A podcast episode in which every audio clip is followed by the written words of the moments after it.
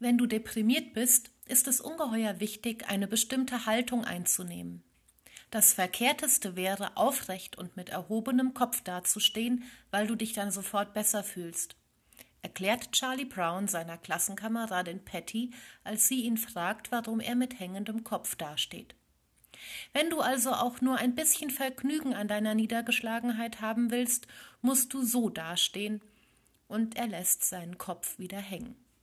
Damit endet der Comic. Wir wissen nicht, was weiter passiert. Verschiedenes ist denkbar. Beispielsweise könnte Patty Charlie Brown nach dem Grund seiner Niedergeschlagenheit fragen, damit er darüber reden kann. Sie könnte ihm auch auf die Schulter klopfen und ihn auf eine Limonade an Lucys Limonadenstand einladen oder mit ihm zu Schröders neuestem Klavierkonzert gehen. Damit würde sie ihn immerhin von seiner Niedergeschlagenheit ablenken.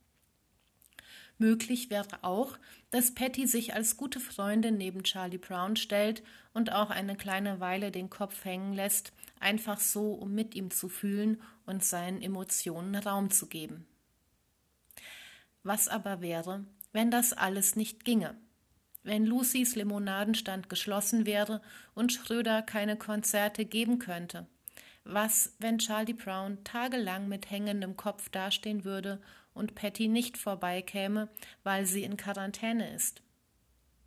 Wir hätten großes Verständnis für Charlie Brown und auch für die hängenden Köpfe von Patty, Lucy und Schröder.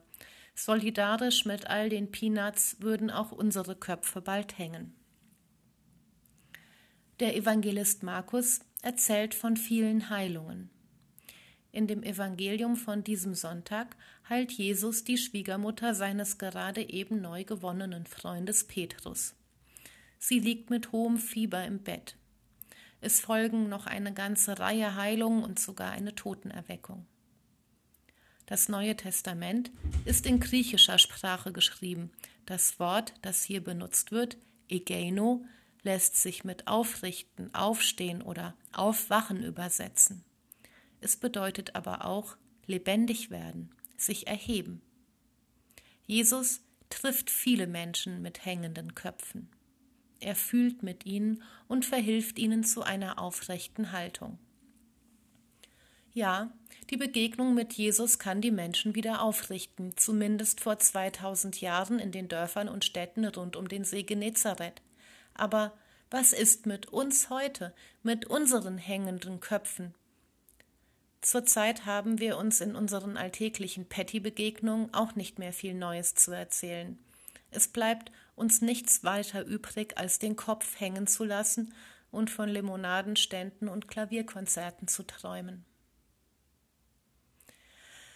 Was ich am Markus-Evangelium besonders mag, ist die Blindheit der Jünger. Achten Sie mal drauf.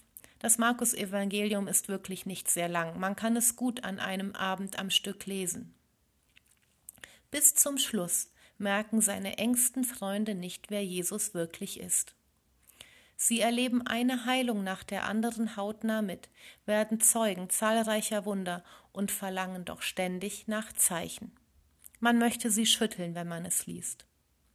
Mir ist das sympathisch, denn ich als Leserin habe den Durchblick und bin klar im Vorteil, weil ich ja schon weiß, wer Jesus ist. Und doch macht es die ganze Geschichte bei genauerem Hinsehen so wahnsinnig menschlich, und das macht das Evangelium so klug. Denn es erzählt die Geschichte der vielen alltäglichen Patty-Begegnungen, die sich im Nachhinein zu einer Jesus-Begegnung entpuppt haben.